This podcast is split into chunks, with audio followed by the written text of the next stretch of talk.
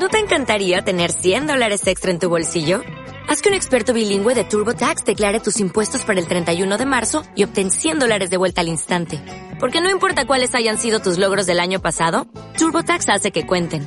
Obtén 100 dólares de vuelta y tus impuestos con 100% de precisión. Solo con Intuit TurboTax. Debes declarar para el 31 de marzo. Crédito solo aplicable al costo de la presentación federal con TurboTax Full Service. Oferta sujeta a cambios o cancelación en cualquier momento www.ondaaragonesa.com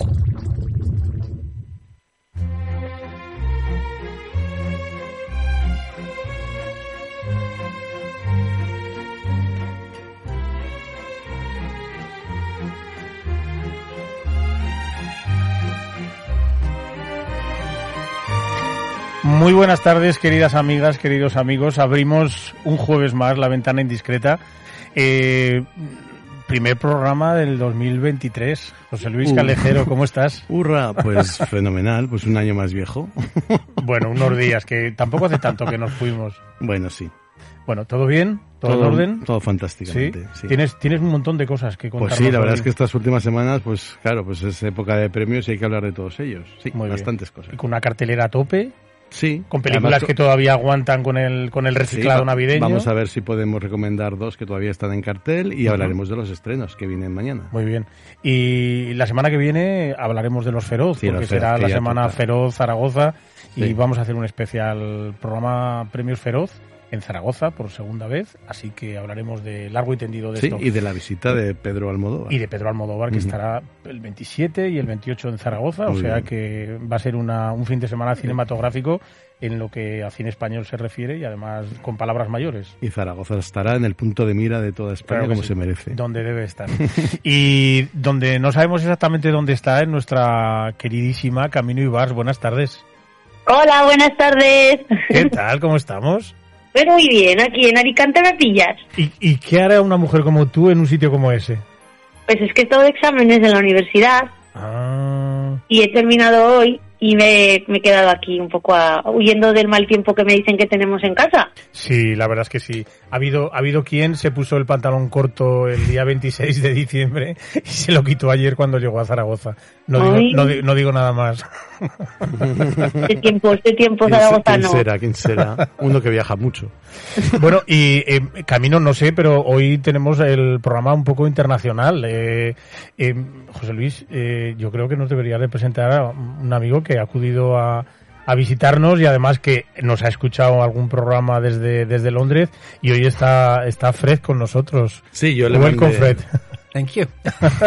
yo le mandé a nuestro querido oyente de Londres un, eh, un podcast cuando hablamos de Smiley y la entrevista al protagonista. Y la verdad es que le encantó y espero que, que siga pendiente de nuestros podcasts, aunque no se entere mucho de lo que, de lo que decimos. Welcome, Fred.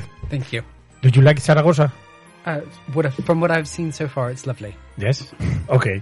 Bueno, pues Camino, ¿cómo estás? Pensábamos que estábamos, que estabas eh, en algún rodaje por, por Alicante, porque vamos, eh, Camino Ibars, eh, cuando se habla de territorio, eh, ahí está, con sus dotes productivas.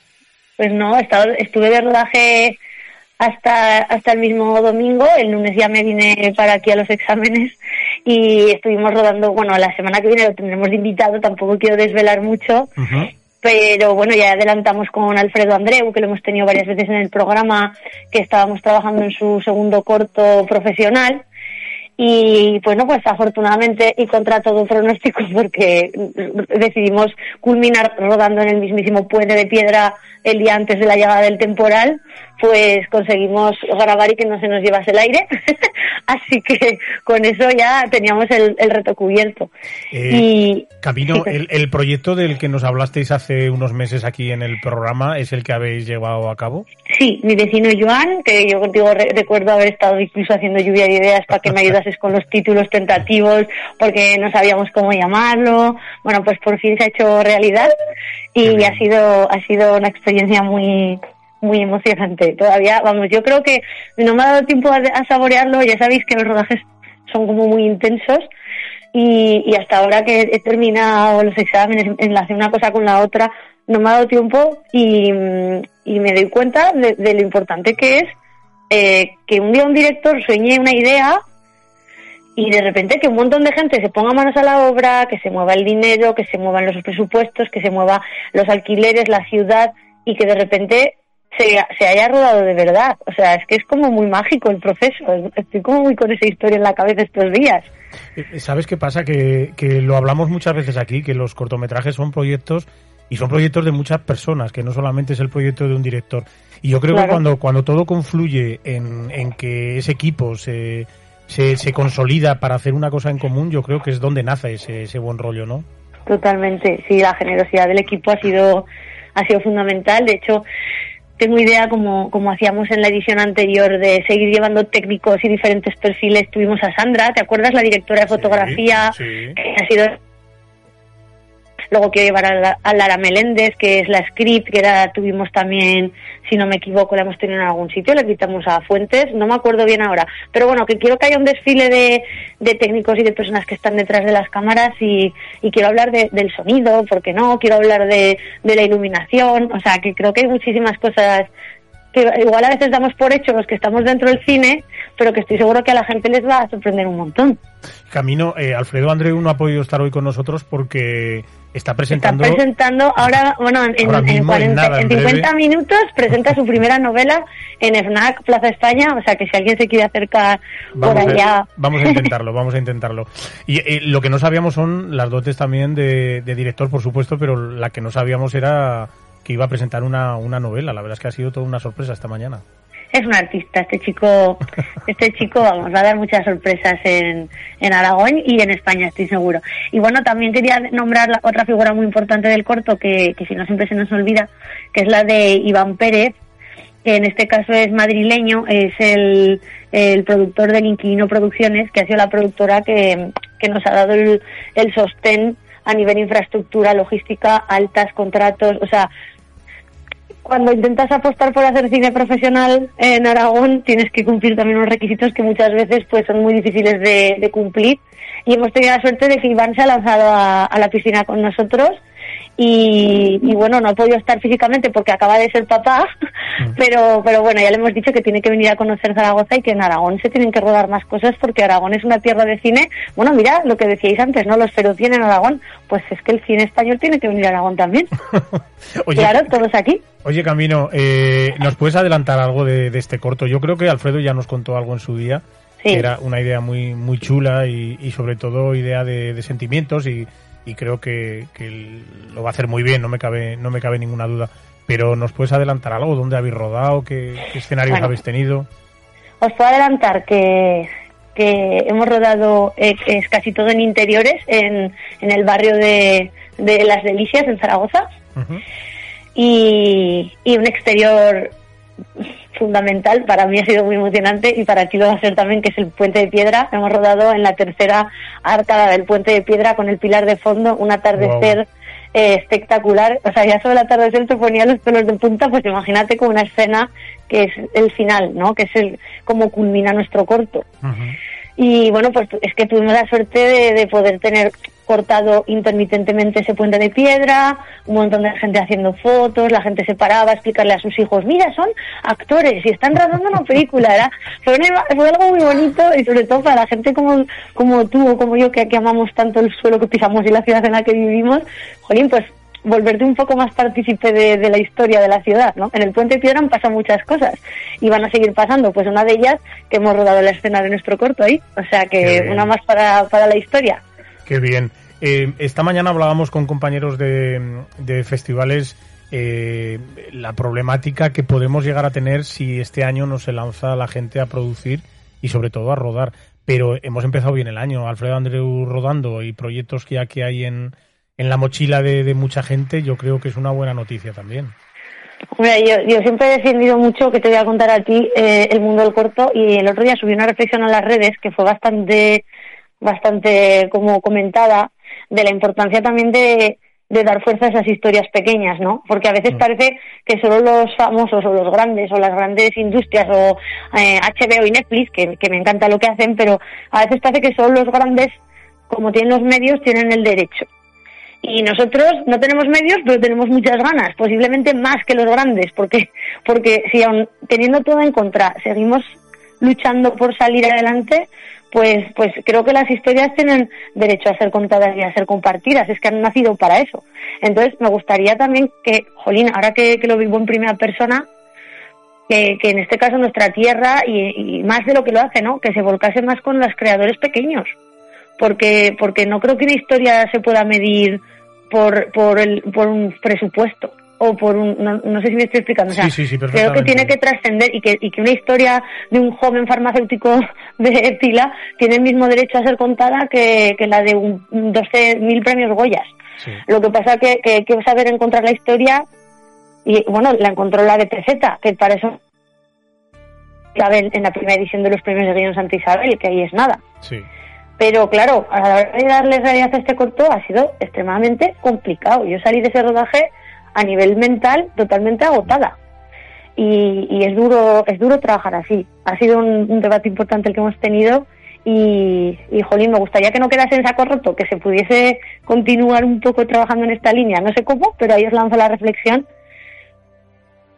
De, de todas las maneras, eh, de todas las maneras, la semana que viene Zaragoza va a estar en el panorama yo me atrevería de nacional e internacional, porque los premios de la crítica cinematográfica española, que son los Feroz, eh, van a poner eh, un punto en el territorio que va a ser Zaragoza. Y además, lo hablábamos antes con José Luis, eh, entre todo la gente famosa que va a venir del cine, va a estar Pedro Almodóvar. Pero, ¿cuántos Pedros Almodóvar pequeñitos tenemos en, en Aragón?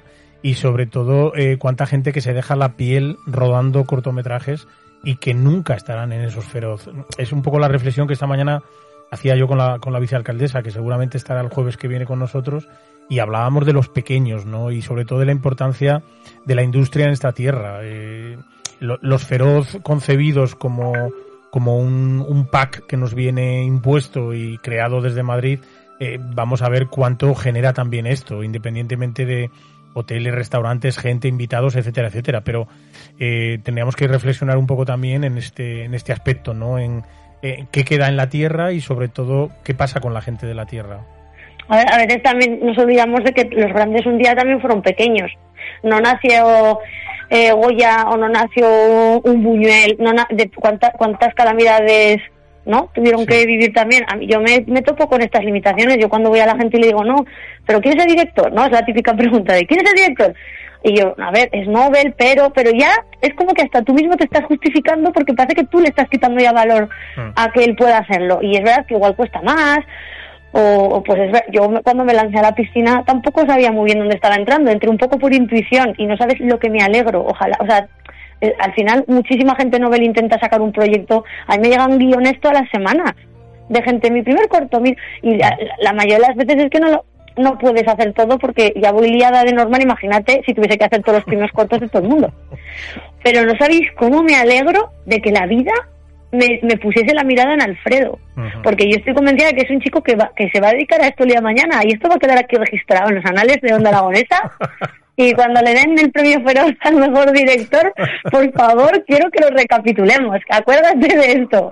que además yo sé que tú, bueno, los dos, le, pusisteis también la mirada cuando os lo presenté y visteis que tenía una energía muy especial. Sí.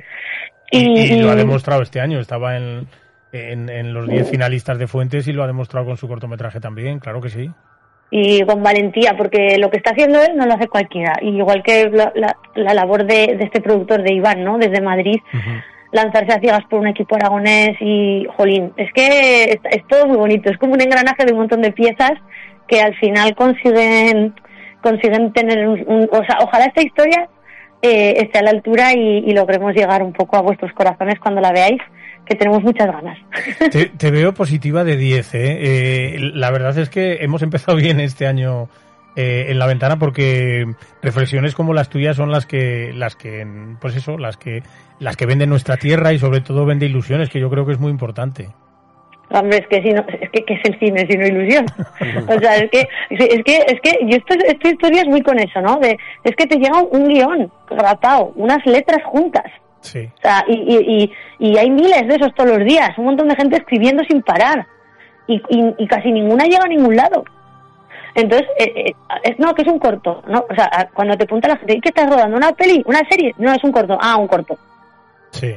Hay, hay que hay que elevar a otro, a otro, a otro nivel, ¿verdad? El tema del Es que el corto ya no es como antes. Mm. Ya no, o sea, yo ya, yo hace que no estoy en un corto sin cobrar eh, años. Antes era otra cosa. Ahora un corto es. Oye, y, y no hay que olvidar que es que eh, tenemos ahora mismo palabras mayores. Hay cuatro cortometrajes españoles que están prenominados al Oscar, nada menos. Hombre, quiero decir, es- y entre ellos uno en la que la protagonista es Laura Gómez La Cueva. Quiero decir que Totalmente. eh, que todo se consigue si uno le pone empeño y sobre todo si da con la clave exacta, ¿no? y que la, y que la gente está bueno la pandemia nos lo puso en, en bandeja la gente necesita historias y la gente necesita evadirse y soñar y pensar y aprender y compartir realidades que muchas veces no nos toca vivir pero por ejemplo las niñas pues cuánta- cuántos corazones han movido y cuántas mentes ha, ha tocado, ¿no? O, o cuántas películas, yo que sé, La Bordeta, el éxito que ha tenido a nivel nacional, que sigue siendo una de las películas españolas más vistas del año en taquilla. O sea, una historia aragonesa, rodada en Aragón, con un protagonista aragonés. Es que tenemos un montón de cosas que contar. Y, y, y, jolín, yo a veces de verdad siento que no nos llegamos a creer. Yo la, yo la primera, ¿eh? Porque, porque yo estaba ahí pensando estos días aquí en mi soledad alicantina con mis 16 grados. En mi soledad alicantina. Y yo decía, cuidado, cuidado con la frase. y yo decía, pero lo grande, los grandes que somos en Aragón y lo valientes que somos. Que además, cuando ruedas con equipos de otras comunidades autónomas, se van todos flipados. Porque te ven moverte por el territorio, te ven que vas al sitio, te ven que vas a Bujaraloz a pedir una escoba y te sale el propio alcalde Darío Villagrasa y te la barre él, porque es como, jolín, esto en Madrid no pasa o en Barcelona no pasa, porque allí tienes que pas- pasar 100 in- instancias Mm. tenemos un montón de cosas que nos favorecen como una buena tierra para hacer cosas. O sea, que me parece que es un comentario positivo para empezar el 2023 para que sea un año de muchísimo cine aragonés. Camino Ibars, no hemos podido empezar mejor y de una manera más positiva. No sabes cuánto te lo agradecemos. Oye, Eh, nada, para eso estoy. La próxima semana ya en persona. Exactamente. Oye, una cosa, eh, ¿cómo, ¿cómo han ido los exámenes? Pues bien, bueno, a ver, el de hoy no muy bien, pero bueno, yo ya eh, ya es un, un éxito, porque hay gente que ni siquiera se atreve a dar el paso, que es igual de lícito, ¿no? Pero yo, haber venido aquí con un rodaje de cuatro días a las espaldas y casi sin dormir, y haberme ido con mis aprobados que me voy, para mí ya está hecho el viaje. Pues. Entonces, lo de hoy, pues un, en junio lo recupero. Bueno, pues decirte que ya tenemos abierta la ventana indiscreta, que aquí tienes tu casa para cuando quieras y que el jueves que viene nos vamos a ver seguro. ¿eh? Eso espero. Muchísimas gracias, chicos. Bueno, un beso grande. Adiós. Un beso, gracias Hasta- a todos. Hasta pronto, chao. Adiós, adiós, chao.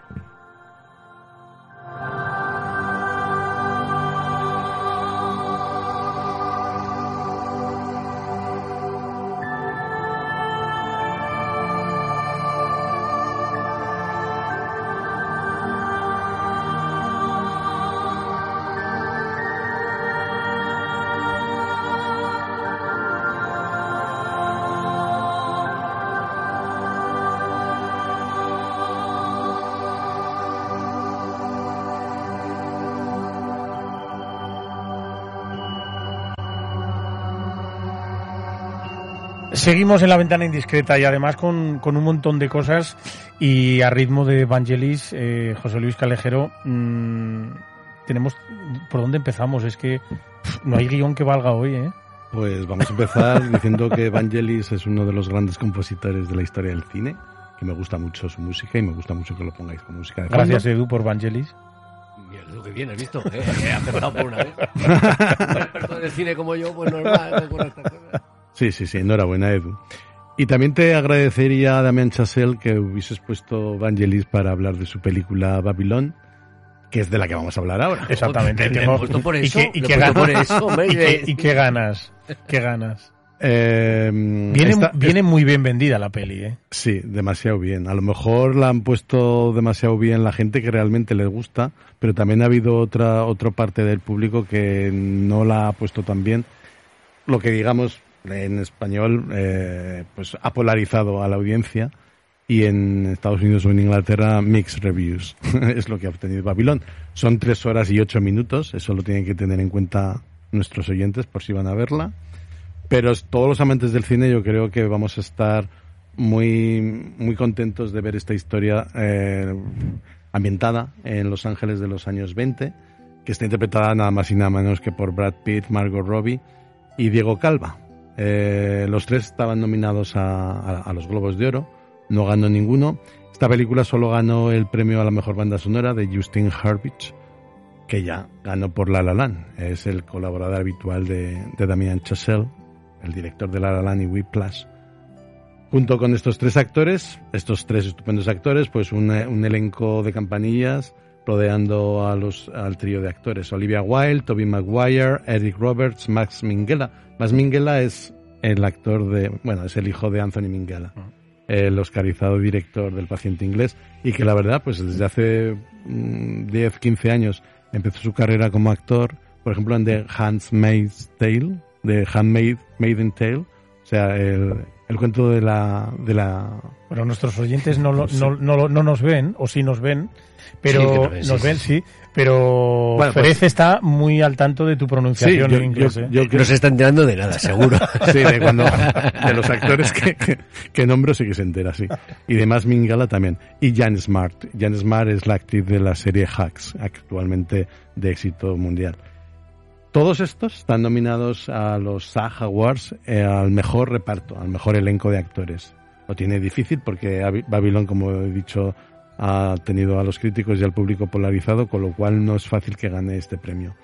De hecho, yo creo que va a ser una, una de los grandes fiascos de, en la entrega de los premios, tanto de los BAFTA como de los Oscar. No creo que tenga muchas nominaciones a los Oscar, se sabrán la semana que viene. Y junto con The Fabelmans igual nos llevamos sorpresas por las pocas nominaciones que han tenido. ¿Cuándo, cuándo son las nominaciones de los Las Oscar? nominaciones ¿La semana son la semana que viene, el martes. Vale. Las van a decir la actriz Alison Williams, que es la actriz de Megan, y Arif Fahad, ah, no sé si lo puedo pronunciar bien, es el actor de Soul of Metal y, y ganador del, del Oscar el año pasado por mm, mm, mm, mm, The, Lo- The Long Goodbye, que fue un cortometraje que él protagonizaba y que escribió el guion junto con la directora y que juntos ganaron el, el Oscar, ya tiene un Oscar. Se llama Arif, no, Riz Ahmed. El- será el presentador de será el de las presentador de las nominaciones junto con la actriz Alison Williams. Eh, los Oscar pues los presentará Jimmy Kimmel el 20, el 12 de marzo. Qué bien, estamos hablando de, de los de los Oscar, hablamos de los Feroz hace un momento, hablaremos de los Goya muy pronto también. Edu, ¿haremos especial Goya este año o no? Eh, no lo sé. ¿Por, por qué?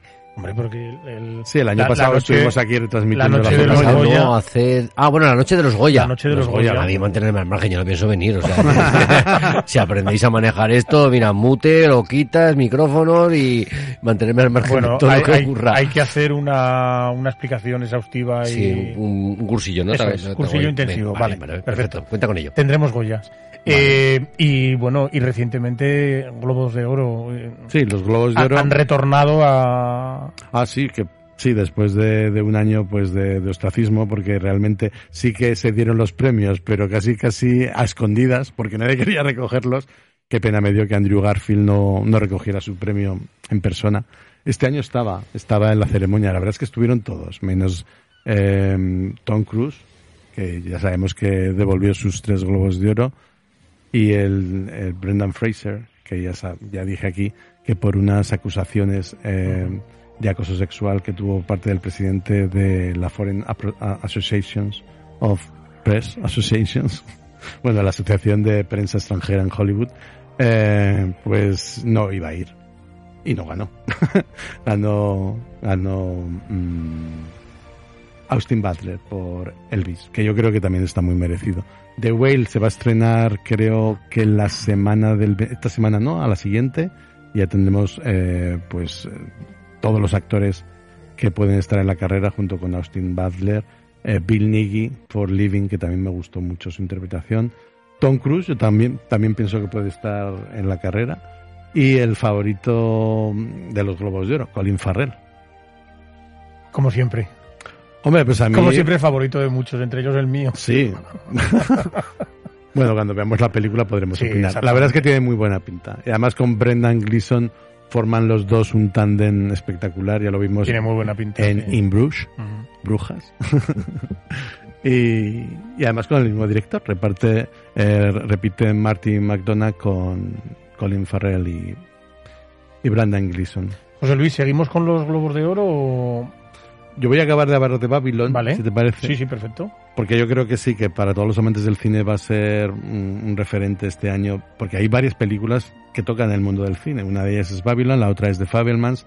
Y aquí sí que vamos a ver cómo relata Damien Chazelle los años locos de, de- de Hollywood, los años 20 en la que orgías bacanales pues eran, estaban a la orden del día y con algunas que otras sorpresas como pues, crímenes, es- etcétera y todo basado pues en un desenfreno y una decadencia que estaba pues al borde de, de- los albores de los años 20, 30, cuando ya todo el cine mudo empezaba a declinar. De hecho, eh, Emma Stone iba a interpretar, bueno, iba a ser la protagonista de la película eh, e iba a interpretar a Clara Bow. Pero como, bueno, vino el COVID eh, y vino la pandemia, pues toda, toda la producción se tuvo que suspender. Se retrasó dos años y cuando ya se empezó a rodar, pues Emma Stone no estaba, no estaba disponible. Así que contrataron a Margot Robbie, pero ya decidieron que no iba a ser el personaje de Clara Bow el que iba a interpretar, sino que iba a ser otra actriz, otra actriz ficticia. No está basada en ningún personaje real, aunque sí que puede ser un compendio de otras actrices de los años 20. También Toby Maguire iba a hacer de Charlie Chaplin, pero finalmente se ha decidido también que no va a interpretar a Charlie Chaplin, sino va a interpretar a otro actor. Y, y Brad Pitt iba a ser el alter ego de John Gilbert. John Gilbert es uno de los actores más famosos en la época del cine mudo, pero cuando llegó el cine sonoro, su carrera decayó vertiginosamente porque tenía una voz que no gustaba a las fans, sobre todo a las fans, que la habían adorado durante su etapa del cine mudo, pero que luego se dieron cuenta que no era tan masculino como ellas pensaban. Fue el amante de Greta Garbo, ¿vale? Eso a título eh, anecdótico. Y bueno, a ver si el recorrido europeo de esta película, como digo, pues es más, más exitoso para Damien Chazelle, porque eh, con un presupuesto de más de 100 millones de dólares que tiene esta película, la verdad es que de producción se ve Brutal. se, se ve brutal, Brutal, o sea, sí. Se ve muy ostentoso y, se- y se ve de, de un acabado y, y de un empaque de primera fila. Sin embargo, solo ha hecho 15 millones de dólares. Teniendo en cuenta que se gastaron más de 100, pues le va a costar recuperar todo el dinero en, en- en Europa. Bueno, yo creo que Europa apoya y además cuando hay películas que hablan del cine dentro del cine, yo creo que a los europeos, franceses, españoles, italianos, eso yo creo que nos gusta mucho. Lo que sí que es verdad que a Damien Chazelle, después de su éxito en La La Land, parece que se le dio un cheque en blanco para hacer lo que quisiera con First Man, la película sobre Neil Armstrong, que también fue un fracaso, y ahora de nuevo con Babylon. Si es de nuevo un fracaso, que yo creo que sí, pues yo creo que ya no tendrá tanta tanto las puertas abiertas de Hollywood o ser el niño mimado de Hollywood, que con 32 años, 32 years old, ganó el Oscar al mejor director y se convirtió en el director más joven de la historia en ganar el Oscar.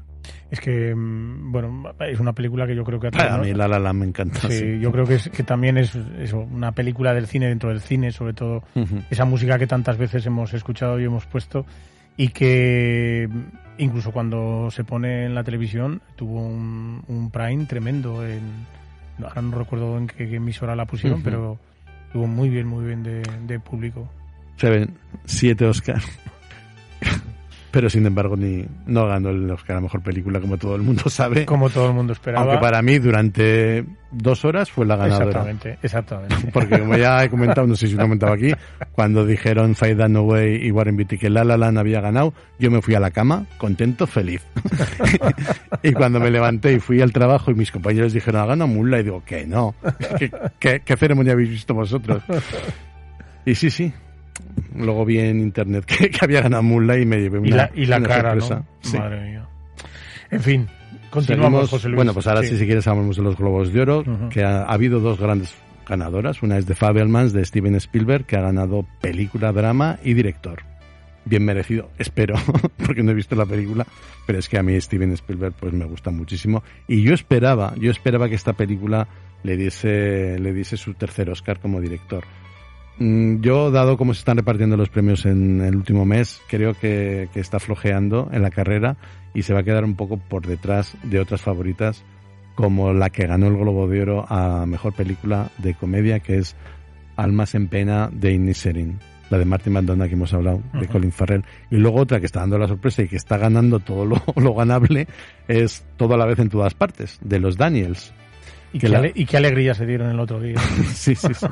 La verdad es que es una película que, mm, que para un cierto tipo de público y para mm, un sector de la audiencia puede captar por originalidad, puede captar mucho la atención. A mí yo cuando la vi no me gustó mucho. Dije, bueno, como mucho, mejor guion original porque es original. es very original. pero, mm, pero no me gustó mucho. Le tengo que volver a dar otra oportunidad. Pero esta sí que ganó en los Globos de Oro mejor actriz de comedia. Ah, y el que ya, bueno, yo puedo apostar y Edu puede apostar si estuviera aquí. Mejor actor secundario, Kei Kwan, el famoso tapón de Indiana Jones, Indiana Jones. y el Templo Maldito, que después de 30 años va a ganar un Oscar. ¿Qué se le va a decir? Pues está, yo se lo digo, va a ganar el Oscar. Te- tenían que, que conseguir que Harrison Ford fuera a entregarle el Oscar. No estaría mal, Yo creo que Harrison Ford entregará película o director. sí. Tiene más enjundia.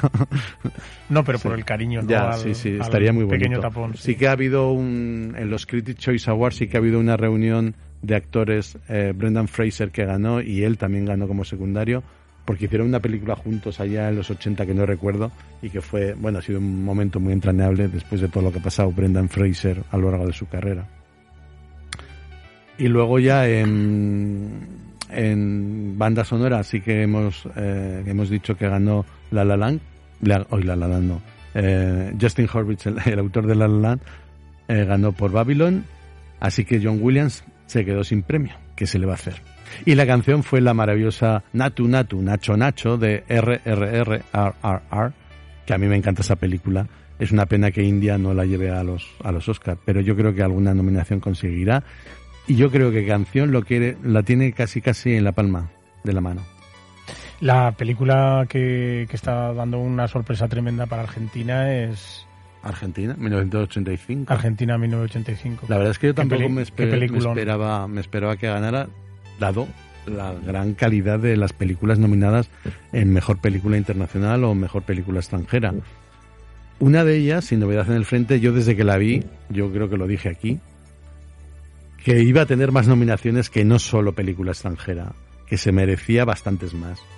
Y en los BAFTA, que luego hablaremos de los BAFTA, es que ha sido la más nominada. O sea, Pero, pero eh, atento a las consecuencias también, ¿eh? hombre, sí. Que muchas veces, muchas nominaciones... Tienes razón, tienes son- razón. son pero evidentemente es una de las mejores, para mí, no sé, me parece que a ti no te gustaba mucho. No me gustó mucho.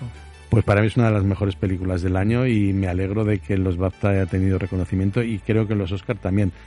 Puede que película extranjera no gane, igual que, bueno, que, que dices tú, que Argentina 1985 pues puede que sea mejor, pero también Close tendría posibilidades. Mm. O la otra película que se estrena mañana, Decision to Live, de South Korea, Corea del Sur, que, que tiene bastantes, bastantes posibilidades de ganar, porque lo está ganando todo. Sí, a nivel internacional. En las aso- asociaciones de críticos sí. Sí que es verdad que en los festivales y en las entregas de premios ma- mainstream como los Globos de Oro, en este caso Argentina 1985, o los Critics Choice Awards, pero las asociaciones de críticos, Decision to Live, yo creo que está la, me- la mejor situada, mejor que incluso sin novedad en el frente. Es raro, supongo que le gusta mucho el cine asiático, no lo sé. Y Parch, Bueno, siempre, siempre tiene un hueco, ¿no? Sí, Eh, ya, ya lo vimos con India, Parásitos. Corea, efectivamente, Mm. siempre tienen ahí ese, ese, además- ese, ese hueco en el cine internacional. Además, hay, hay, hay jurados internacionales en Cannes, en Venecia, en San Sebastián, que siempre han apostado por este tipo de... Sí, que el cine, Cine, ¿no? asiático siempre ha estado de moda, siempre ha sido una potencia a nivel de festivales y a nivel de premios. Y bueno, en el último, en los últimos dos años lo vimos con Parásitos. Esta película, Decision to Live, que vamos a, bueno, que podremos ver mañana en los cines de Zaragoza, la dirige Park Chan-wook, que la verdad es que es un director muy interesante. Ya dirigió The Handmaiden, que aquí se llamó La Doncella, que yo vi en, en Sitges y en Sitges, en el Festival de Sitges, ganó el Gran Premio del Público. Y la verdad es que me dejó impactado por, por el empaque que tenía, por cómo estaban rodadas las escenas de acción, violencia y lo onírica que era. Era muy bella. Claro, es que los, los asiáticos hacen todo tan plástico. y luego también es el director de All Boy, esta ya es más antigua, del 2003. Bueno, pues aquí eh, estamos ante un, un romance mezclado con suspense, con misterio porque un detective que es mm, muy, de- muy dedicado a su, a su oficio tiene que, mm, que investigar la muerte de, de un señor que ha muerto en las montañas y allí conoce a la, misteriosa esposa del fallecido. En el curso de su investigación puede ser la sospechosa, puede que no, pero él tiene que investigar y en la relación que hay entre ellos surgirá pues profundos sentimientos que irán desarrollándose a lo largo de la película y cada vez más intensos yo creo que, bueno, en principio, y, bueno, por el tráiler, a mí me, me ha parecido muy interesante la forma en que ha tratado este tema de, de- de romance entre, en principio, el detective y la sospechosa. En el pasado Festival de Cannes ya ganó el premio al mejor director y, como he dicho, está en todas las listas, en todas las listas de mejor película extranjera, por lo menos nominada está. Eh, yo creo que estará nominada también puede ser en, en guion original y puede ser que en director. En los BAFTA Awards, en los BAFTA, en los premios de la de, de la Academia Británica, eh, han nominado al director a mejor dirección y no han nominado a Spielberg, por ejemplo. Es raro esto. ¿eh? Yo creo que no ha gustado mucho de Fabelmans. es la, la única conclusión que llego es que no ha gustado nada a los académicos de de, de Inglaterra. Bueno, a lo mejor también las, las producciones, el origen de las producciones, Mm. también eso influye mucho, ¿no? Sí, hombre, desde luego en los BAFTA se premia mucho a las películas más británicas y internacionales. Alma mater. Mm. De inglesa. hecho, hay una película, bueno, que ya la comentamos aquí, eh, Buena suerte Leo Grande, con Emma Thompson, la maravillosa Emma Thompson, y el actor, que ahora no recuerdo el nombre, pero no sé si te acordarás que yo dije, ella está muy bien, pero es que él también. Es una película de unos diálogos que son muy vivos, que dan una dinámica a la película que te hace estar en contacto con los personajes en todo momento y ella al final pues hace pues un desnudo integral total que todavía se desnuda más el personaje si cabe. Y los dos estaban muy bien. Bueno pues los dos están nominados si es una película británica y, y creo que están nominados porque los BAFTA hay un apartado que es mejor película británica no en los Oscar o en los Goya eh, curiosamente sí en los, en los un- esta categoría y está nominada Buena suerte Leo Grande al igual que After Sun que también hemos hablado de ella aquí Yo, fíjate, pensaba que Fred venía a hablarnos de los BAFTA y de, y de las nominaciones, pero ya veo Pues que... se está enterando ahora. se está enterando ahora de las nominaciones. sonríe. Bueno, entonces, eh, los BAFTA, es que vamos a entrar en estos tres meses en una vorágine. Sí. tremenda, ¿no? De- Luego también están los SAG Awards, que son el sindicato de actores que nomina a sus actores favoritos del año. Y aquí, pues, yo estoy muy contento de que los, los, eh, el gremio de actores de Hollywood se haya acordado de Ana de Armas. Igual que los, igual que los BAFTA. La verdad es que yo siempre he apostado por ella. Yo siempre que he visto, bueno, siempre, desde que vi la película siempre he dicho que Ana de Armas va, va a haber que Un antes después, después de esto. va a ser una Kate Blanchett la que le quite el premio porque si no, no veo otra. Porque ni Viola Davis ni Michelle Williams. O sea, Ana de Armas está espléndida y aunque la película pues ha tenido sus sus haters, sus eh, personas que no han, que han detestado la película, pero no la interpretación de Ana de Armas, pero los haters aquí han sido bastante grandes y han, han digamos, tirado todas las posibilidades de Ana de Armas, en principio, pero ya veo que finalmente no, está siendo reconocida y me alegro mucho por ella. Porque si, si- toda la gente que haya visto esta película en original inglés sabrá lo que es una interpretación y cómo se ha mimetizado en el personaje Ana de Armas. Y lo mucho que ha trabajado tanto a nivel corporal como a nivel vocal. La verdad es que tiene un personaje muy laminero, ¿no? Muy, Sí. muy, muy, muy chulo, pero que, que también hay que saber resolver ese, Seguramente ese papel porque no, era, no es fácil Es las que escenas, ¿eh? No, No, son es fáciles. nada fácil. También es verdad que, como hemos dicho, se va a hacer una novela. En esa novela aparece todo esto. una novela, una ficción de, la, de lo que pudo ser algunos aspectos de la vida de Marilyn Monroe, que por supuesto no son verdad. Pero de ahí pues la originalidad y lo, lo arriesgado del proyecto. Ah. Así que, bueno, Andrew Dominic apostó por ello y yo estoy con él. Yo arriba con Andrew Bueno, Dominic sí, y Ana de yo, Armas. yo creo que Ana de Armas será nuestra Marilyn, ¿no? Y Sí, yo además. creo que va a quedar eso ahí. Pues sí, y- junto y- con y- Michelle Williams. En, en mi semana con Marilyn, que las dos están estupendas y son muy buenas actrices. Eh, otras nominadas eh, por el sindicato de actores, pues la mencionada Kate Blanchett, que yo creo que se va a llevar el gato al agua. Viola Davis por The Woman King. Daniel Dead Wheeler es una película que no hemos llegado a ver todavía aquí. Till. Y Michelle Yeoh, eso así, eh, por todo a la vez en todas partes. Yo creo que Kate Blanchett, Michelle Yeoh y Viola Davis son seguras nominadas. Y a ver si tiene suerte Ana de Armas como está teniendo hasta ahora. Yo creo que le doy suerte. Cada vez que hablo de ella, ¿Cómo, cómo sería el pan. toda la vez? ¿Cómo sería toda la vez en todas partes en inglés?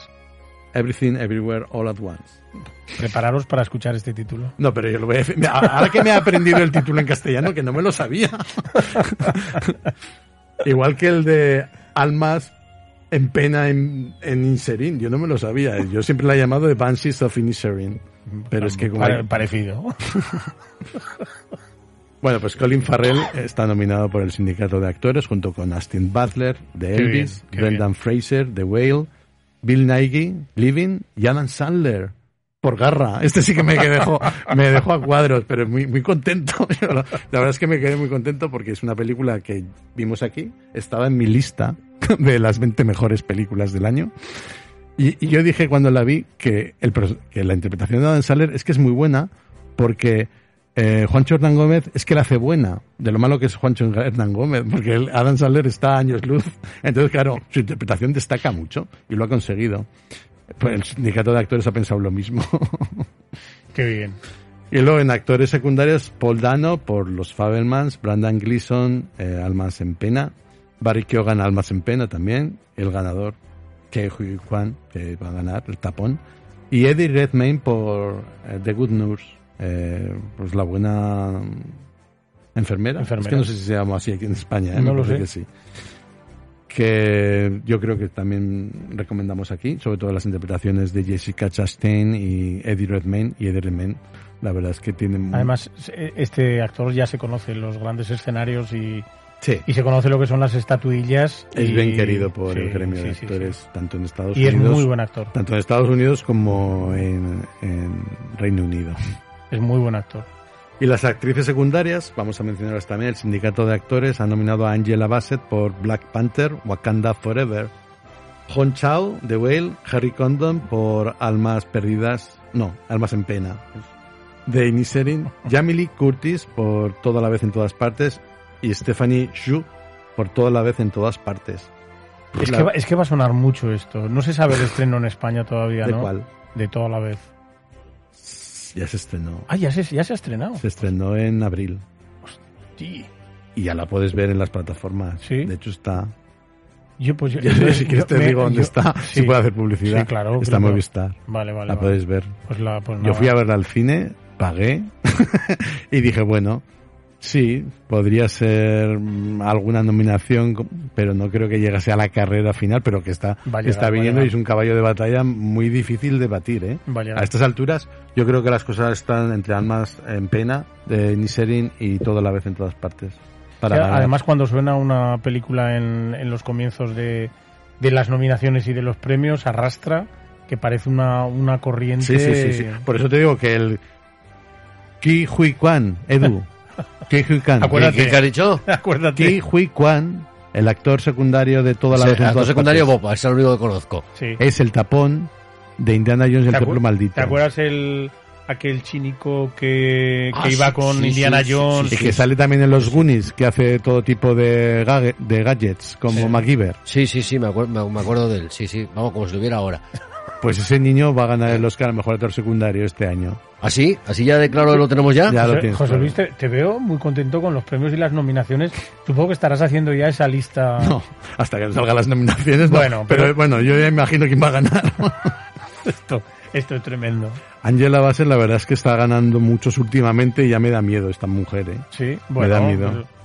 pues, Y, y Jamie Lee Curtis, la verdad es que en toda la vez, en todas partes, sale poco, tiene dos o tres escenas solo, pero cuando la vi es que te quedas con ella. Y es que te quedas con Jamie Lee Curtis por lo que significa Jamie Lee Curtis. Porque si la premian, no será por esta película.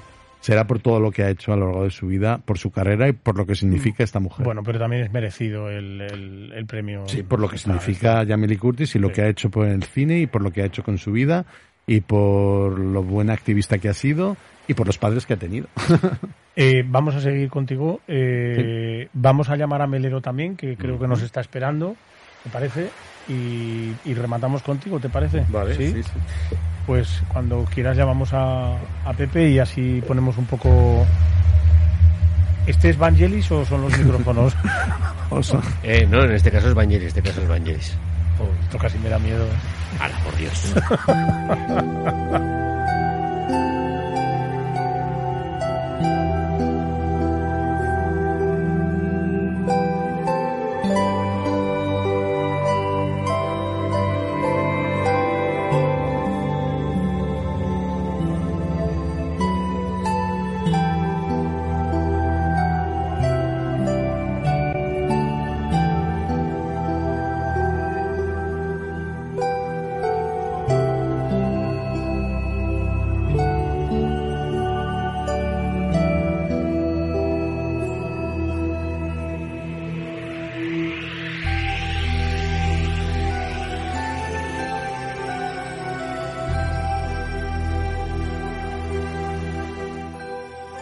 pues ya tenemos al otro lado del teléfono a nuestro siguiente invitado, José Luis Melero. Buenas tardes, ¿cómo estás? ¿Qué tal, qué tal, querido José Antonio? ¿Cómo estáis? Muy buenas tardes. Pues muy bien, eh, hoy el equipo completo, Camino, José Luis Calejero y José Luis Melero en la ventana indiscreta. Esto es todo, Uf. todo, todo un hito, ¿eh? Hombre, los José, los José Luises somos, somos lo mejor. Somos lo mejor. José Luis ¿Qué me Melero, te, ¿Qué te- te lo, te lo lanzo así. ¿Qué tal ese viaje? ¿Qué tal ese viaje que has estado por ahí como siempre? Muy, por muy ahí, bien, eh? muy bien. Estaba al sol, como, como las, argan- estado como las sol, Como las argantanas. argantanas, como las argantanas. Muy bien, muy bien. A mí me gusta, aragonesismos bonitos, Sí, sí, argantanas. claro que sí. Además, además lo digo, lo digo siempre. Me dicen, ¿eso qué es? ¿Eso qué Ah, es? ¿Eso qué es? ¿Eso, ¿Eso qué qué es? ¿Eso qué es? ¿Eso qué es? José Luis Melero, te lo lanzo así. Eh, ¿qué, qué esperas del 2023 en, en cuanto a la cultura, al cine, al teatro, a la literatura? Eh, sabemos que eres un, un hombre que te mueves en, como pez en el agua en estos, en todos estos lares y que mm, controlas absolutamente, yo, yo me atrevería a decir que el 100% de todo lo que ocurre en nuestra tierra, sobre todo en nuestra ciudad. Eh, ¿Qué? ¿qué- qué te- ¿Cómo te gustaría que fuera este el 2023? Bueno, ya quisiera yo controlar la décima parte de lo que dices. Eh, bueno, pues el 2023 yo creo que, en fin, confiemos que sea un año mejor que el 2022 todavía, que fue un año culturalmente bueno, pero este 2023 confiemos que sea mejor. Eh, yo mm, a mí me gustaría que las eh, instituciones y que nu- nuestros políticos tomaran conciencia de verdad, de verdad de la importancia de la cultura y que invirtieran mucho en cultura, igual que hacen en otras cosas, igual que se invierte en carreteras, igual que se invierte en educación, igual que se invierte en, en otras muchas cosas, hay que invertir en cultura porque la cultura es aparte que es un sector impresionantemente grande, impresionantemente grande, del que viven y en el que trabajan multitud de creadores y de artistas y de, y de gentes de todo tipo, eh, es, el pan nuestro de cada día, es lo que la gente necesita para seguir viviendo, es, es decir, la cultura es de una importancia capital en una sociedad democrática, además, en una sociedad que aspira a ser libre, en una sociedad eh, instruida eh, y por lo tanto pues hay que invertir en ella. Y a mí lo que me gustaría ya sé que no hay que llorar y que no hay que que la cultura hay que hacerla muchas veces al margen de los circuitos oficiales al margen de las instituciones pero no siempre es así hay montajes que son muy caros, eh, estoy pensando en el cine, en el teatro, eh, la literatura es otra cosa, un escritor escribe solo en su casa, sin problemas, un pintor pinta solo en su casa, pero hay otras parcelas de la cultura, las que están más relacionadas con la industria, claro, que necesitan mucho apoyo. Y, a mí me gustaría pues que el 2023 que, que promete ser una- un gran año porque hay cantidad de, de- de cosas eh, que, que van a venir de una gran calidad, pues que también tuviera ese apoyo, ese apoyo de las instituciones que, que- y que entiendan, que ya sobre todo entiendan la importancia de la cultura para nuestra sociedad. Eh, José Luis, eh, eh, hemos, José Luis lo nombraba hace un momento, estos tres años de, de COVID han sido, han sido garrafalmente tremendos para, para acabar con muchas cosas, ¿no? Sobre todo con muchos negocios, con mucha gente que tenía eh, pretensiones en, en sus negocios, en sus historias. Pero, eh, ¿tú crees que este año va a ser el definitivo para el despegue después de este parón que ha habido tan, tan tremendo? Porque además mm, la gente de la cultura se ha tenido que buscar la vida de, de mil maneras, ¿no? Y, y- y muchos de ellos, esta mañana me comentaba algún compañero que gracias a, a la educación, a los institutos y a los colegios donde han podido ir a dar charlas y hablar con los chavales de lo que es el cine, de lo que es el teatro, porque si no, mm, la gente no, no, no ha podido comer. Claro, es que ese es el problema, ese es el problema, que, que la, eh, pandemia ha acabado con un tejido eh, social y cultural en buena medida que estaba ya imbricado en la sociedad y que lo ha destruido y que ha hecho que la gente pues sea más renuente a acudir a las salas, que sea más renuente a acudir a los estrenos, a los teatros, a hacen mucho daño las plataformas también, hacen mucho, hay, hay muchas cosas que hacen mucho daño. Entonces hay que luchar contra esas dinámicas y que la gente comprenda que hay que apoyar a nuestros creadores, que hay que apoyar a nuestros artistas, a nuestros actores, a, que hay que ir a las salas, que hay que volver a ir a las salas, ¿no? Yo creo que, en fin, eh, espero, porque yo, yo, yo sé que ahora las, las salas de teatro vuelven a llenarse, los últimos estrenos que he estado yo están las salas llenas, la gente tiene otra vez ganas de, de salir, ganas de ver cine, ganas de ver teatro, ganas de ir a las presentaciones de libros, ganas de ir a ver las exposiciones de pintura. O sea, yo creo que este año 2023 va a ser el año del, del despegue definitivo. Ya hoy, hoy quizás, hoy anunciaba aquí la ministra de Sanidad que las mascarillas en, en, en, los sitios públicos, en transportes, en tal, sí. van a durar poco. Uh -huh. Es decir, nos van a quitar ya las mascarillas, vamos a perder todo el miedo ya a, a, a, y sobre todo vamos a dejar de recordar que las mascarillas nos recuerdan permanentemente la pandemia y permanentemente el COVID, ¿no? De, manera que si nos quitan las mascarillas, bueno, pues vamos a recordar, eh, vamos a, a, vivir tiempos mejores, yo creo, ¿no? Así que bueno, confiemos en esto y, y, y, yo creo que sí, yo creo que el 23 puede ser un año de, otra vez de, de despegue cultural, de, un año muy importante de que la gente ya pierda definitivamente el miedo a salir y, y vuelva a llenarlas, como ya lo está haciendo. Yo creo que ahora ya eh, la gente ha, ha, cambiado otra vez el chip y vuelve de nuevo a, a comportarse como hacía antes, ¿no? Y aunque, bueno, aunque se adquirieron unos hábitos que habrá que luchar contra ellos y habrá que habrá que volver a recordar a la gente que esos hábitos de, quedarse en casa, a ver cine en casa, a ver cine en la televisión, a ver cine en las en, en, en, en series y en, plataformas, todo esto, pues hay que hay que luchar contra eso un poco y hacerles ver que queremos que vuelvan a las salas de exhibición, que el cine hay que verlo en pantalla grande, que el cine hay que verlo eh, en versiones originales en pantalla grande preferiblemente, que el cine el cine es un espectáculo de vida enorme que se disfruta en, en, compañía, que se disfruta eh, rodeados de gente, que se disfruta en, grandes salas, en grandes pantallas, que el teatro ocurre lo mismo, que hay que, que hay que, que, que el teatro es, un, es, es, algo tan único y tan especial, que cada día es distinto del anterior y del siguiente, que cada día la representación teatral es diferente y que, que se está haciendo creación diariamente, ¿no? Pues que hay que acompañar a nuestros creadores, a nuestros artistas, a nuestros directores de cine, de teatro, a nuestros a, a, nuestros poetas, a nuestros músicos, a nuestros eh, pintores, en fin, que, que, que, es muy importante para todos que la, que la cultura vaya hacia adelante. ¿no? José Luis, eh, no sé si sabrás que el pasado, el pasado lunes eh, hubo una fiesta en Madrid. En, Hombre, en la, en la sala, fiestorra, en la sala en la Galileo, que, en nos, la Galileo. que nos la perdimos, te tengo que decir que nos la perdimos. Y además una fiesta en la que se presentaban eh, las dos películas que, que, van a estar en los Goya este año, pues un poco como promoción de, de del cine aragonés y bueno, en el que estuvieron eh, grandes amigos y sobre todo grandes compañeros como son Luisa Gabasa, Luis Alegre, Carmen París, eh, David Angulo, David Angulo, efectivamente, la mitad de Amaral, la mitad, sí, sí, la mitad de Amaral, la mitad de Amaral está bien. Jorge, Jorge Usón, Jorge Usón, que cantó bueno. con, con Luisa Gabasa. Sí, sí. Bueno, nos hemos ido enterando porque nos han ido contando. Pero, oye, es fue que... un fiestorro, fue un fiestorro que nos vamos...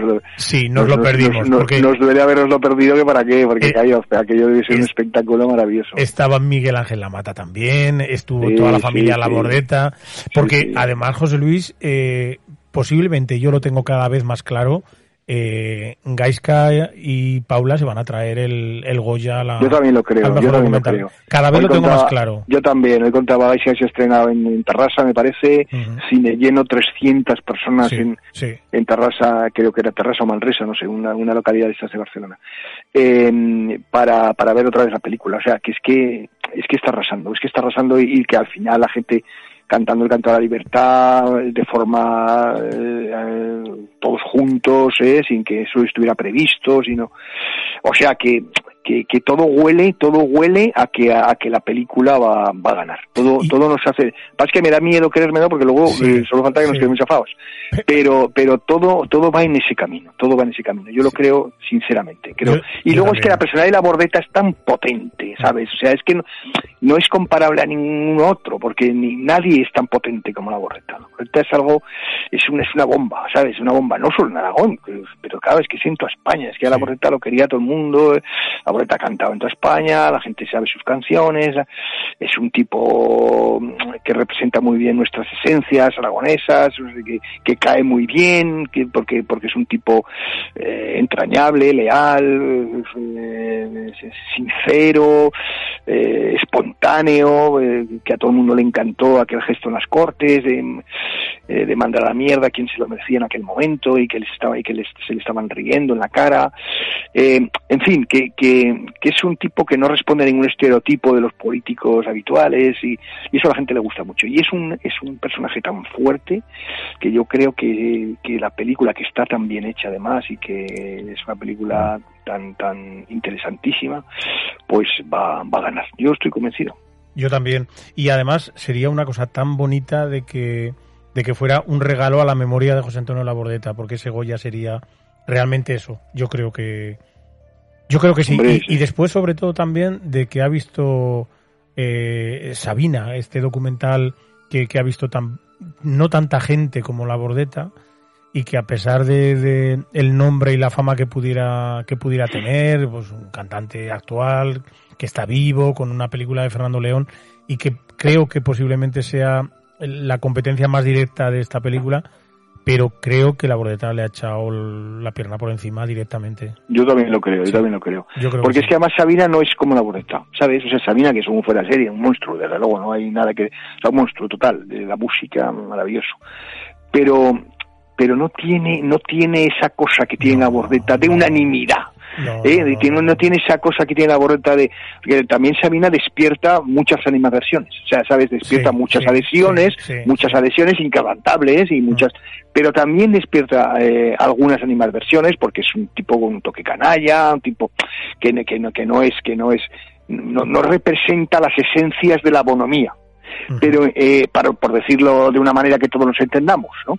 En cambio la borreta sí, la borreta es, es universal, o sea, la borreta le cae bien a todo el mundo, porque porque incluso a los del PP, ¿sabes? Incluso a muchos del PP, ¿sabes? Sí, a los que sí, le- sí, sí, sí, no, sí, no, sí. yo yo, Claro yo sí. te doy yo te doy fe de eso porque vamos, porque yo, yo sé que uno de los grandes amigos de la Borreta era un hombre del PP y que la Borreta tenía mucha, muchos admiradores en el PP y mucha gente lo quería porque porque sabían que era una buena persona y sabían que era un tipo bueno y pues, la gente en todas partes hay gente sensata y en el PP también, ¿eh? O sea, no solamente entonces la- hay mucha gente sensata que, que se daba cuenta que la Borreta es un tipo muy bueno, era un tipo muy bueno, muy buena persona, muy amigo de sus amigos y que, bueno, pues que, que, podían fiarse de él y que, ¿sabes? O sea, que es que despierta unas adhesiones que, que Sabina no despierta. Entonces eso para la película puede ser muy importante y puede ser muy... Por eso digo que su figura eh, no es comparable a ninguna otra. Eh, pero claro, si estamos así, nos hacemos tantas ilusiones como luego nos salga, nos vamos a quedar muy chafados. Entonces más vale que no, que tampoco nos confiemos, ¿no? Que no nos confiemos porque la cosa es muy complicada, luego no sabes, que, en fin, los, votos pues cada uno va como va, a veces hay muchas sorpresas.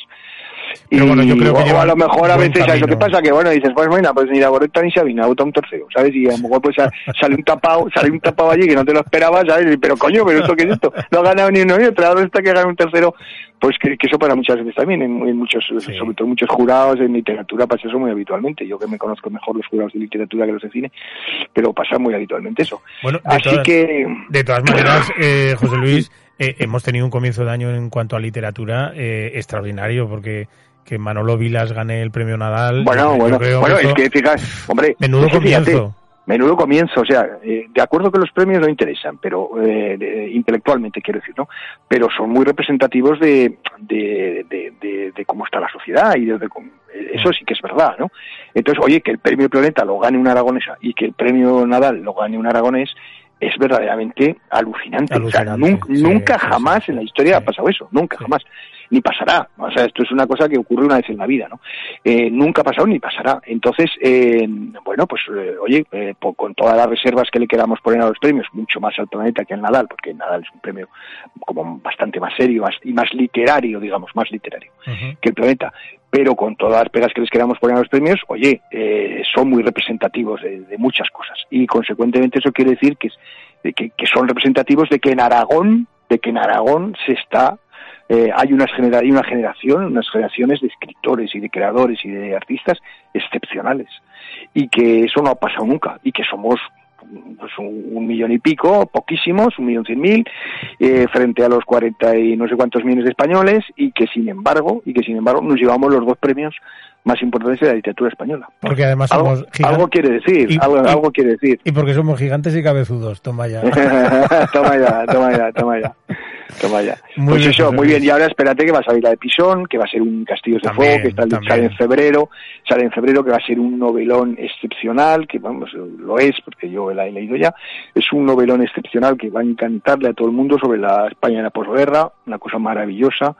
Eh, siguen los éxitos de Irene con El infinito en un junco, o sea, que es que, es que estamos en un momento en un momento eh, excepcional de, de creatividad, de, de, de todo. Y bueno, pues eh, no, no podemos estar más felices, la verdad, no podemos estar más felices. Pues vamos a por ese 2023 cultural, aragonesista y, y bueno, pues vamos a dar muchas noticias además y, y pronto. O sea que esto va a estar lleno de buenas noticias. Qué bien, qué bien, qué bien, qué bien, José Antonio. José Luis Melero, un 2023 cultural ¿eh? y aragonés. Y aragonés, exactamente, Lle- lleno de cariño a nuestra tierra, sí señores, y, ap- y de apoyo a los nuestros, Un- que se lo merecen, que se lo merecen todos. Si no los apoyamos nosotros, no nos va a apoyar nadie. Nosotros los Exactamente. primeros, con ellos siempre a muerte. Un beso grande, José Luis. Un abrazo. Cuídate mucho. amigos. Gracias, adiós. Adiós.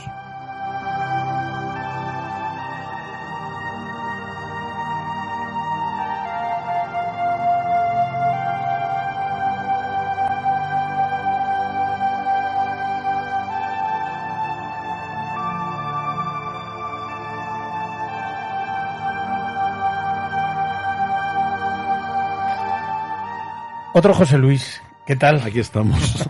Qué bien, qué bien escuchar a Melero, ¿verdad? Pues sí, siempre es un placer. Sí, además, habla. hoy qué, qué positivos estamos todos. Camino nos ha abierto el programa con una, con una sonrisa y con una esperanza de tantas cosas buenas. Eh, Melero nos augura un 2023 que ya ha empezado importante para la cultura aragonesa y a ti te veo muy ilusionado con, con todo lo que se viene encima y te veo muy contento por muchas nominaciones. Ah, sí, sí, a mí me encantan las nominaciones. Es verdad que de las dos películas que voy a hablar ahora no creo que estén en la carrera de ningún premio, que van a ser dos estrenos que vienen mañana. Una se llama Una herencia de muerte, de Dan Craig, que es, ya fue guionista y creador de Un funeral de muerte y Una boda de muerte. Pues ahora viene Una herencia de muerte. La Es- trilogía. Sí. Es una comedia negra y soez, donde quizá lo más atractivo pues es el reparto. Tony Collette, que no sé cómo se han podido meter en este proyecto. Anna Faris, Kathleen Turner, David Duchovny, Ron Livingston y Rosemary DeWitt. Kathleen Turner, madre mía. A mí me ha sorprendido, sí, pero Qué bueno. bueno. Eh, sí, el tráiler pues no da pie a, a la indiferencia. Ella pues es una señora que tiene una enfermedad terminal, es, es una comedia negra, ¿eh? Entonces sus sobrinas, sus primas, todas quieren heredar y para ello pues intentarán ganarse las simpatías de la moribunda antes de que espiche y así poder eh, heredar toda su fortuna. En fin, yo no le auguro mucho futuro a esta película, pero había que mencionarla porque No se estrena la semana que viene. No tiene, no tiene muy buena pinta. Y de la que sí que puedo hablar que que tiene futuro, porque va a haber secuela, es Detective Night Redención. Es de Edward Drake y seguramente es uno de los penúltimos trabajos de Bruce Willis, porque ya todos sabemos que desde marzo del 2022 su familia hizo un comunicado diciendo que Bruce Willis pues se tenía que retirar del mundo de la actuación al- tras haber sido diagnosticado con afasia. Afasia es un trastorno del lenguaje causado por daño cerebral que afecta a la capacidad de comunicarse. Por eso en 2022, pues Bruce Willis no ha parado de hacer películas, ha hecho hasta 11 en un año, pues como todas ellas productos alimenticios, lógicamente porque sabía que era el futuro, bueno, que no tenía mucho futuro más allá del 2022 o quizá 2023 para seguir haciendo películas. Y una de ellas es este Detective Night Redención. Aquí pues está Detective Night que interpreta a Bruce Willis, es un, un pseudo detective que fue encarcelado por un, por un malentendido. Entonces tendrá que detener al atracador de bancos que cuenta con una banda de perturbados como él, que se llaman los Santos de la Navidad. O sea, son Santa Claus, atracadores de bancos. Y tiene que salir de la cárcel para recuperar su libertad y su placa y, y detener a estos atracadores. La verdad es que, bueno, como ves, pues no merece mucho la pena esta película, pero sí que es verdad que mm, va es, es una trilogía. Detective Knife es una trilogía. Ya empezó hace un año con Detective Knife, ahora viene Redención y el año que viene la última que se estrena es Detective Knife Independence. La verdad es que con este personaje yo creo que los nos- nostálgicos podrán ver algunos guiños a su icónico papel de John McClane en Die Hard. Es lo único así que puede llevar al público a ver esta película. Y que, bueno, pues se trata de una de las últimas interpretaciones que vamos a poder ver de, de Bruce Willis en pantalla. Y en pantalla sigue todavía Asbestas, que es la película española que yo creo que este año lo va a petar todo, lo está, lo está Sí, petando. y muy merecidamente. Y Asbestas muy es la mejor merecidamente. película española Además, del año, sin duda. Todo, todo el mundo que la, la ha visto está emocionado con esa película. Hay algo dentro de esa, de esa peli que, que yo creo que a todos nos ha dejado, Hmm. bueno, yo creo que un sabor de boca bueno y sobre todo también ha tenido la posibilidad de hablar de, del cine español, ¿no? Que yo creo que eso también siempre es bueno. Y que Isabel Peña como guionista eh, está nominada al mejor guion, está Isabel Peña Aragonesa Sí. y que, y que bueno, pues que seguramente nos traeremos otro, Pues otro sí. Goya para casa. Isabel Peña va a ganar también, sí. Yo, yo creo que sí. Haremos quiniela de los Goya también. Por supuesto, haremos quinielas. ¿eh? Y haremos programa de los Goya, ¿no, Edu? Has dicho que ibas a hacer tú programa de, de los Goya, tú sabrás. Bueno, tendremos que compensar esto, tendremos que llegar a un acuerdo, pero, hombre, yo creo que... ¿de se- qué? Si tú vienes, te abren la puerta, tú te pones aquí y ya está, y compensado. Vale, de- mm, tendremos que buscar alguna alguna historia para... ¿Eso qué día es eso? ¿El, pa- pa cuándo es El eso? día exacto no lo sé. ¿Aún no se sabe cuándo Bueno, son los sí, Goya? se sabrá. Sí, Ah, sí, sí, vale, sí. pues entonces... Un día de febrero. Es para febrero ya, Sí, Goya. Ya, Ujú. directamente. Hace dos años fue para marzo. No, siempre es en En febrero. febrero. Mm, mm, mm, ¿No? mm, mm, mm. No, porque el especial Goya lo hicimos y en el cartel ponía un- el especial se hizo un 4 de marzo, con lo cual Goya sería el 6. Ah, pues posiblemente sí, porque jueves, viernes, sí, sería un 6. Yo ahora mismo no, no recuerdo, pero creo que es en creo que es en febrero la el- Bueno, pero la- hablo la de gala, pero bueno. el año que hicimos el especial Goya, Sí, que, sí, que sí, trajimos sí, el. Goya y Bueno, la ¿qué más da? Vamos a estar, ¿no? Vamos a estar, claro que sí. Vais a estar, sí, sí, vais a estar, sí, sí.